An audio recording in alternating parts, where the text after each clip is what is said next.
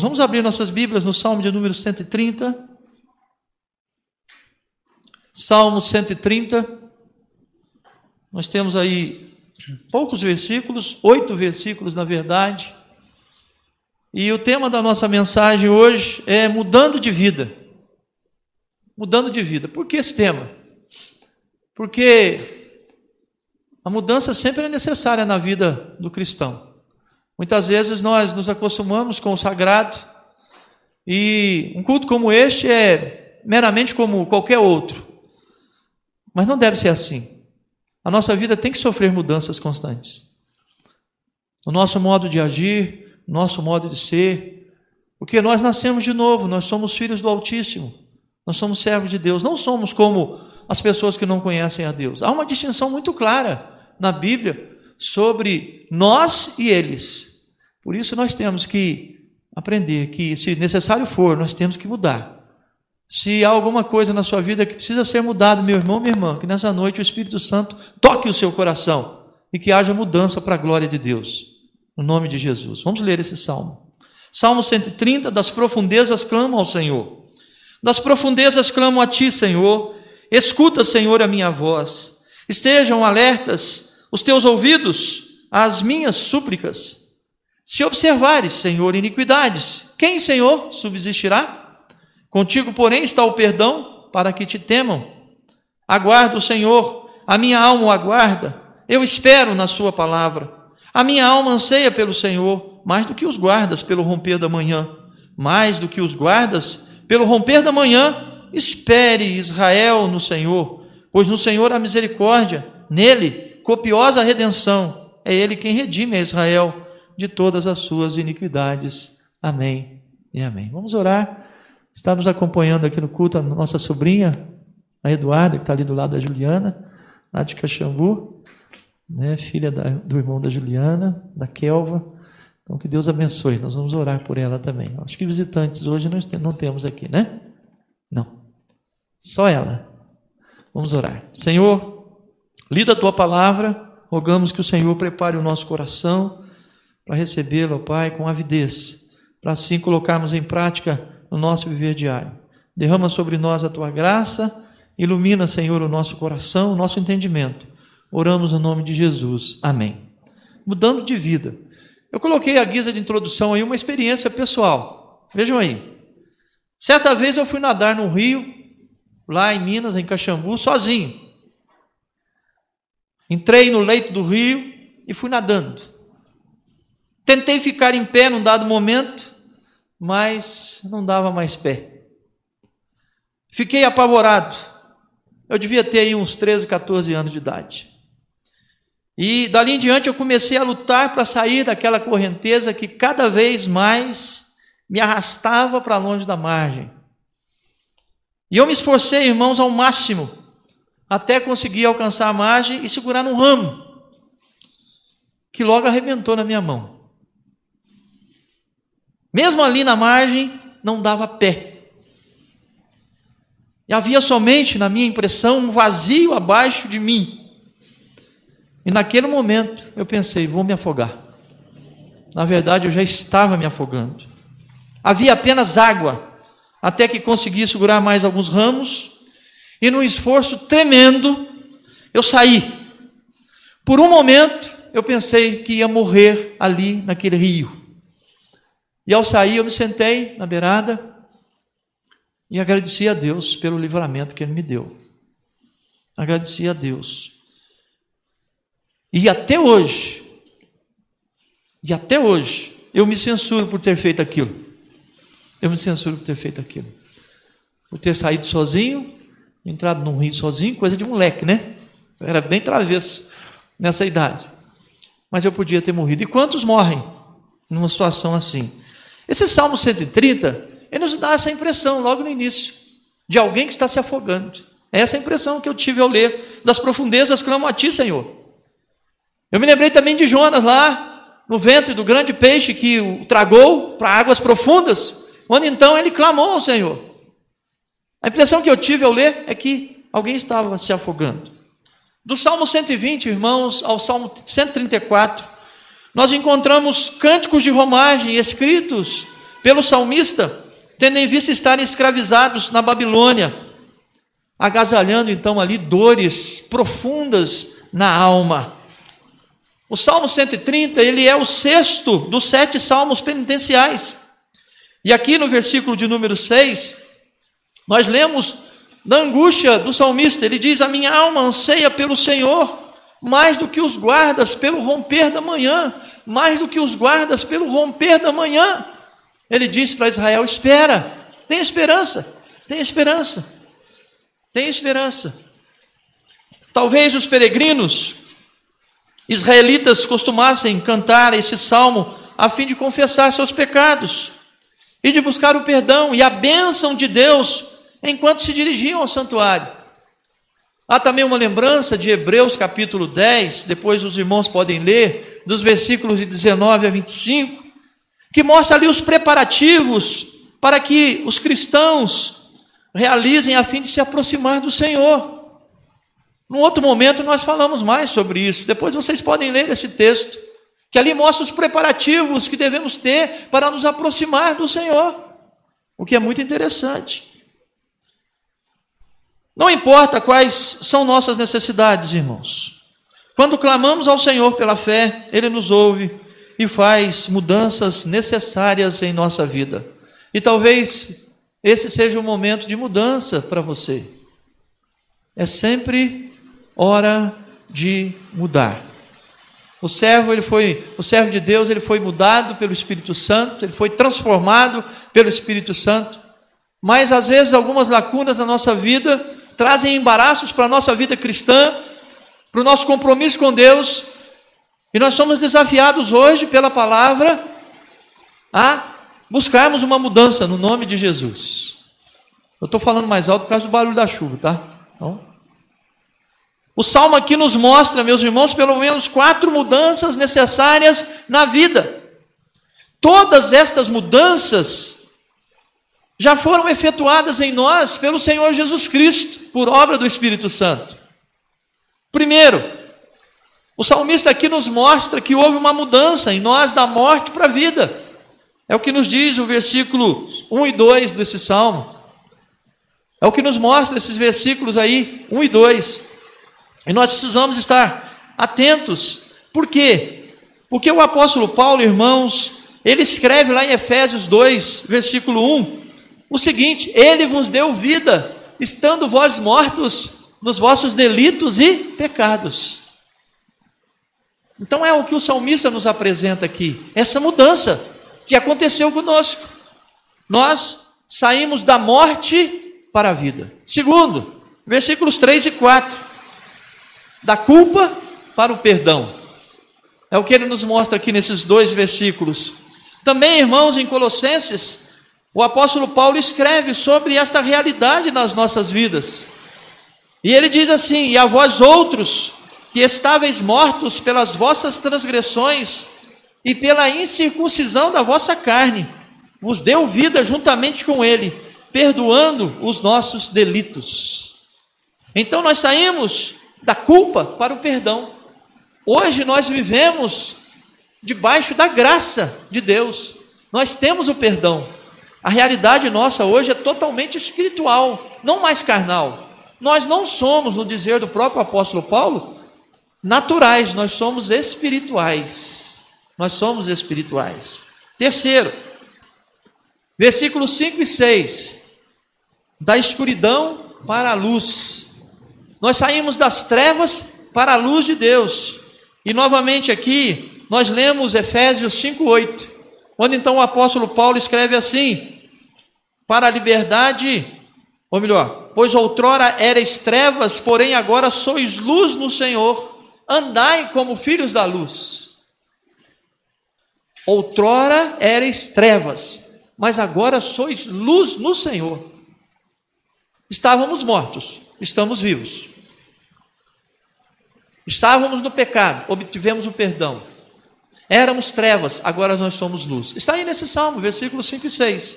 E por fim, nos versículos 7 e 8, o salmista vai mostrar que estávamos na escravidão, mas agora fomos chamados para uma vida de liberdade. E novamente o apóstolo Paulo, escrevendo aos Gálatas, no capítulo 5, no versículo 1, ele diz assim: Para a liberdade foi que Cristo nos libertou. Permanecei, pois, firmes e não vos submetais de novo ao jugo da escravidão. Foi isso que aconteceu conosco e que nós podemos ver de imediato nesse salmo. É isso que esse salmo aponta para essa realidade espiritual. Mas pode ser que ainda haja alguma coisa prejudicando a nossa vida espiritual e que nós precisamos mudar com urgência. Talvez não tenhamos tempo para Deus como deveríamos, para envolvermos na Sua obra. Talvez a falta de perdão, talvez a falta de testemunho, a falta de conhecimento, a falta de oração a falta de comunhão. É sempre tempo de mudar e melhorar essas áreas da nossa vida. É preciso se perguntar agora: o que eu preciso mudar na minha vida para ser um crente melhor? Para ser um servo melhor do Senhor?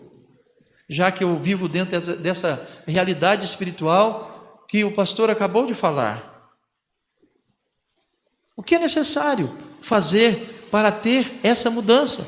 Primeiro, irmãos, diz o salmista nos versículos 1 e 2: é necessário clamar ao Senhor. É necessário clamar ao Senhor.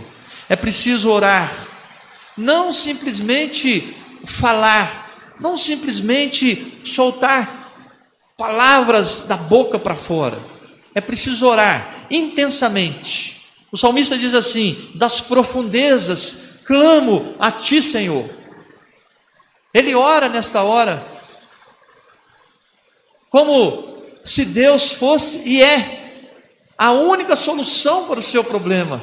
Das profundezas, clamo ao Senhor. Escuta, Senhor, a minha voz. Estejam alertas os teus ouvidos, as minhas súplicas. É preciso orar, é preciso clamar para que haja uma mudança. O desafio de Deus para nós nessa hora é que nós nos dediquemos mais a uma vida de oração, a um clamor profundo diante do nosso Deus. Porque talvez, quem sabe também, espiritualmente você, falando, você seja uma pessoa que está afundando no lamaçal do pecado, está afundado na podridão do mundo, por causa de atitudes erradas, que você faz, que você comete, achando que ninguém vê. Lembram-se da experiência de Pedro, irmãos? Jesus vem sobre as águas, eles acham que estão vendo um fantasma, e aí Jesus se identifica para eles e Pedro diz: Ah, sim, é tu mesmo, Senhor, então manda-me ir ter contigo. Ele diz: Vem, e Pedro vai. Num dado momento, Pedro começa a reparar as águas turbulentas à sua volta e começa a afundar. Está lá em Mateus capítulo 14, essa história. E aí então, afundando ali, naquelas águas revoltas, ele faz uma única oração. Ele faz uma única oração. Ele diz: Salva-me, Senhor. Salva-me, Senhor. Meus irmãos, só isso basta para Deus. Só isto basta para Deus mudar a nossa vida. A vida de Pedro ali certamente sofreu uma mudança. Jesus estendeu a mão para ele e o tirou daquelas águas turbulentas. Salva-me, Senhor. Eu ouvi uma pregação de Charles Random Spurgeon nesse, nessa oração de Pedro, que é a coisa mais incrível do mundo. O Deus Todo-Poderoso ouve a nossa oração, ouve o nosso clamor, quando nós o fazemos com intensidade, com profundidade de interesse, quando nós o buscamos de todo o nosso coração. As palavras não podem saltar da nossa boca somente da boca para fora. Elas têm que sair realmente de forma diferente. Porque nós não estamos orando para qualquer um, mas para o Senhor. Reconheça o senhorio de Cristo sobre a sua vida. Você está falando com o Deus Todo-Poderoso, o que aquele que detém o poder sobre todas as coisas. Então, se há necessidade de mudança, clame ao Senhor. Das profundezas, Clamei ao Senhor, diz o salmista, clamo a ti, Senhor. Então, busque a Deus. Meus irmãos, é preciso de fato querer uma mudança. É preciso de fato querer uma mudança. Deus saberá se você realmente quer esta mudança em sua vida. Isso é fato. Ele saberá. Você já orou dessa forma alguma vez? Você já dobrou o seu joelho e, com toda a intensidade do seu coração, você já orou ao Senhor? E eu não estou falando de chorar, se estribuchar, não é nada disso, não. Eu estou falando com interesse de mudança de vida. É isso que significa clamar ao Senhor para que haja uma mudança. Segundo, é necessário buscar o perdão. Aqui nos versículos 4 e 8, nós lemos sobre o perdão. Primeiro, o salmista diz: Se observares, Senhor, iniquidades, quem, Senhor, subsistirá? Contigo, porém, está o perdão, para que te temam. E no versículo 8 ele diz: É Ele quem redime Israel de todas as suas iniquidades. Obter perdão é coisa séria, porque o perdão liberta. Se você confessa o seu pecado e sai da confissão ainda com a consciência pesada, sentindo-se não perdoado, alguma coisa está errada. Não está certo isso, porque Deus é Deus que perdoa pecados, e o perdão de Deus é real, é verdadeiro.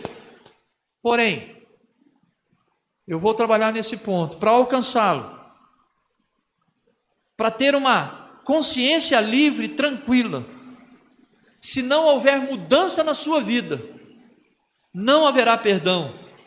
Não haverá perdão. Jesus curou o paralítico, está lá em João capítulo 5, que há 38 anos buscava uma cura. E ele não conseguia chegar até as águas. Jesus chega para ele e diz para ele assim: Você quer ser curado? E ele então diz: Não tem ninguém que me ajude. Quando o anjo mexe com as águas, ninguém me leva e todo mundo passa por cima de mim e eu não consigo chegar lá. Aí Jesus olha para ele e fala assim: Toma o teu leito e anda. E ele sai dali extasiado, ele sai maravilhado, ele sai andando carregando o seu leito. E lá no templo, Jesus o encontra novamente. E se revela a ele, porque lá não teve tempo de Jesus se revelar a ele. Tal foi o êxtase que ele teve. E aí Jesus fala para ele assim: Olha, sou eu quem te curou. Você vai e não peques mais, para que não te suceda coisa pior. Uma vez que Jesus curou, uma vez que Jesus perdoou, vai e não peques mais. Tem que haver mudança. Mudança total. Tem que haver mudança de vida. Porque senão, meus irmãos, a consciência sempre nos acusará. Lá em Números está escrito assim: o seu pecado te achará. E aí você sempre será lembrado dele. O perdão de Deus liberta o coração e a alma e a consciência. Lá em João capítulo 8, nós temos o episódio da mulher adúltera. Ela foi pega em flagrante adultério e a lei mandava apedrejar. Não entrando nos detalhes que o homem também deveria ser levado para ser apedrejado. Talvez ele tenha fugido, né? Não sabemos. Mas aquela mulher ia ser morta. Jesus então age na vida dela. E aí os acusadores dela vão embora. Nós conhecemos a história. E Jesus então fala assim: Onde estão os teus acusadores? Ninguém tem direito mais de nos acusar quando há perdão, nem a nossa consciência. Onde estão os teus acusadores? E ela olha, não tem mais ninguém para lhe jogar pedra. E Jesus fala assim: Nem eu tampouco te condeno. Vá e não peques mais. Vá e não peques mais. Irmãos, perdão é coisa séria. Quando você abaixa a cabeça para pedir perdão, ao levantar a sua cabeça, você tem que levantar com a certeza de que Deus te perdoou. E ninguém pode revolver o seu passado, o seu pecado. Quem intentará acusação contra os eleitos de Deus é Deus quem os justifica. Está escrito lá em Romanos capítulo 8. Nós temos que crer nessa palavra. Então, é necessário clamar e é necessário buscar perdão para que haja mudança. Quando você entender o perdão de Deus na sua amplitude, a sua vida nunca mais será a mesma. A sua consciência vai estar leve, livre e solta. O seu coração vai estar em paz. Você vai orar como Davi: cria em mim, ó Deus, um coração puro e renova dentro de mim um espírito inabalável. Você vai orar como Davi: restitui-me a alegria da tua salvação. E Deus fez isso com ele. Por fim, irmãos, é necessário aguardar o Senhor na Sua palavra. Versículos 5 a 8 nos mostram essa realidade. Versículo 5, o salmista diz assim: Aguardo o Senhor, a minha alma o aguarda, eu espero na Sua palavra. Aguardo o Senhor, a minha alma o aguarda, eu espero na Sua palavra. Você vai clamar a Deus, você vai pedir perdão, a sua vida vai sofrer uma mudança, você vai sentir essa mudança, e você vai esperar em Deus, sempre, todos os dias da sua vida, todos os momentos. Lá no Salmo 119, no versículo 50, o salmista diz assim: O que me consola na minha angústia é isto, que a tua palavra me vivifica. A tua palavra me vivifica. Não tem coisa melhor do que ser vivificado pela palavra. Eu não sei se você tem essa experiência, mas depois de sair de um culto como este, a minha vida não é a mesma.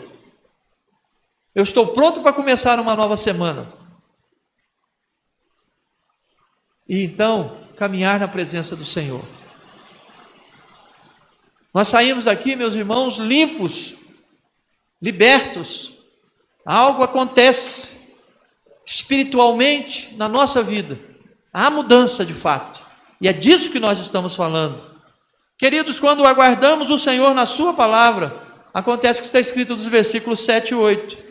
Espere Israel no Senhor, pois no Senhor há misericórdia, nele copiosa redenção. É Ele quem redime a Israel de todas as suas iniquidades. O que, que nós aprendemos aqui? Que aguardar o Senhor na Sua palavra é alcançar misericórdia da parte dEle, é alcançar a redenção da parte dEle, é alcançar a libertação da parte dEle. Jesus disse assim: Se o Filho vos libertar, verdadeiramente sereis livres. Quando nós aguardamos na palavra de Deus, no que Ele fala na Sua palavra, tudo é diferente. E nós precisamos ser mais crentes na palavra de Deus. Porque muitas vezes nós somos crentes de carregar a palavra só assim, debaixo do braço, né? Para vir para a igreja. Mas às vezes essa palavra não tem tanto significado na nossa vida. Quando lida, quando explanada, quando pregada. Essa palavra é vida. É isso que o salmista diz no Salmo 150.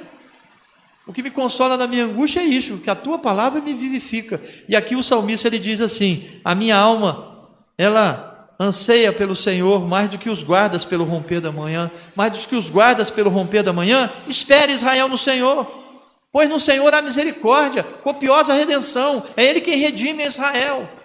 Eu tenho que crer nisto, eu tenho que viver nessa palavra. Os nossos dias são muito pequenos. Ontem mesmo, domingo passado mesmo, estávamos aqui logo após a reforma, falando sobre o crente reformado, sempre reformando. Já estamos num novo assunto e logo estaremos aqui domingo que vem e a semana passa assim. Para haver mudança é necessário aguardar no Senhor, na Sua palavra. Você tem esperado em Deus? Você tem orado e confiado? Espera, pois, pelo Senhor. Concluindo, irmãos, abra sua Bíblia, por favor, no Salmo 140. Não vai ter jeito de ninguém ir embora mesmo, a gente pode ir discorrendo aqui quanto tempo a gente quiser, né? É, porque nem vai sair nessa chuva. Não dá, né? Olha aí. Salmo 140, versículo de 1 a 4. Livra-me, Senhor, do homem perverso. Vamos ler juntos, irmãos, esses versículos? Livra-me, Senhor, do homem perverso Guarda-me do homem violento, cujo coração maquina iniquidades e vive forjando contendas. Aguçam a língua como a serpente, sob os lábios tem veneno de áspide.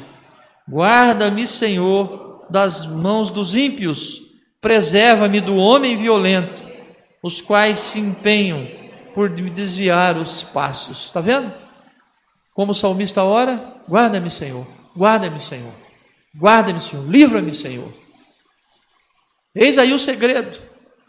Apesar de gostar muito de nadar, irmãos, nesse dia que eu quase me afoguei, eu mudei. Eu já não fiquei tão abusado. Porque quando nós passamos por uma situação difícil, quando nós passamos por um problema que coloca em risco a nossa vida, a nossa sobrevivência, nós nunca mais somos os mesmos. Para haver mudança, é preciso clamar, como nós vimos aqui, é preciso buscar o perdão de Deus, é preciso esperar na palavra de Deus. Para que a nossa vida não corra riscos. Sabe por quê? Porque esses versículos aqui do Salmo 140 nos mostra que nós estamos em constante perigo o tempo todo. Nós estamos em constante perigo. Nós estamos na mira do inimigo o tempo todo. E o objetivo deles é desviar os nossos passos da presença do Senhor. Então, se há alguma lacuna na sua vida que precisa de mudança, mude, meus irmãos, antes que seja tarde demais. Antes que você se afunde, antes que você naufrague na fé, antes que você morra espiritualmente falando. Amém? Curve sua cabeça, feche os seus olhos. Busque a Deus nessa hora. Clame ao Senhor nesta hora. Se necessário for, agora peça o perdão a Deus. Peça o perdão a Deus. Peça para Ele limpar a sua vida, tirar todo o peso do seu coração, da sua consciência, no nome de Jesus. Ore ao Senhor. Ame ao Senhor. Espere na palavra do Senhor. Em Deus a copiosa redenção. E Ele redime a vida do seu povo, para que nunca mais seja a mesma. Senhor nosso Deus, agradecemos, ó Pai, pela chuva que cai. Ó Deus, obrigado. Proteja aquelas pessoas nas áreas de risco. Guarda as vidas, ó Pai, que estão em risco principalmente em risco espiritual. Ó Deus, abençoa agora, Senhor, a oração, a oração que foi feita neste lugar. Que esse clamor, ó Deus, possa sempre existir na vida do teu povo. Que não esperemos estar nas profundezas para clamar ao Senhor, que antes possamos clamar ao Senhor com interesse de mudança, e que o Senhor nos perdoe pelos nossos erros, nossas falhas. E que possamos sempre esperar, ó Deus, na tua palavra. Ó Deus querido, abençoa a tua igreja que está aqui presente, quer seja no templo, quer seja através da internet. Abençoa o teu povo para que a cada dia possa estar sofrendo mudanças na tua presença. Porque, ó Pai, o justo é como a luz da aurora que vai brilhando mais e mais até ser dia perfeito. Muda, Senhor, aquilo que precisa ser mudado. Muda, Senhor. No nome de Jesus, muda aquilo que precisa ser transformado. No nome de Jesus. E que assim, ó Pai, possamos é, louvar e glorificar o Teu nome. Possamos viver para a Tua glória, no nome de Jesus. Possamos assim ter uma vida, Senhor, diferente da que temos tido. Ó Deus, assim oramos agradecidos no nome de Jesus. Amém. Vamos ficar em pé, irmãos? Veja o que diz a conclusão aí. Pode ficar em pé. Deus está sempre nos mostrando como devemos nos mudar para melhorar. a cada dia, a cada domingo. Naquilo que você sabe que precisa mudar, meu irmão, minha irmã, comece então a mudar a partir de hoje. Não espere amanhã, não. Deus conhece o nosso coração. Oremos. Senhor, leva-nos na tua paz. Guarda, Senhor, as nossas vidas. Livra-nos do mal. Alimenta-nos, ó Deus, a cada dia com a tua palavra. E que, ó Deus, nessa semana, que essa semana seja uma semana de mudança na vida do teu povo. E que seja para a tua glória, no nome de Jesus. Leva-nos, Senhor, debaixo da tua paz. Assim oramos. Amados irmãos, igreja do Senhor Jesus Cristo, ide em paz. Que a graça maravilhosa de Jesus, o amor de Deus, o nosso Pai, que a comunhão perfeita do Espírito Santo repousem sobre todos vós, hoje e para todos sempre.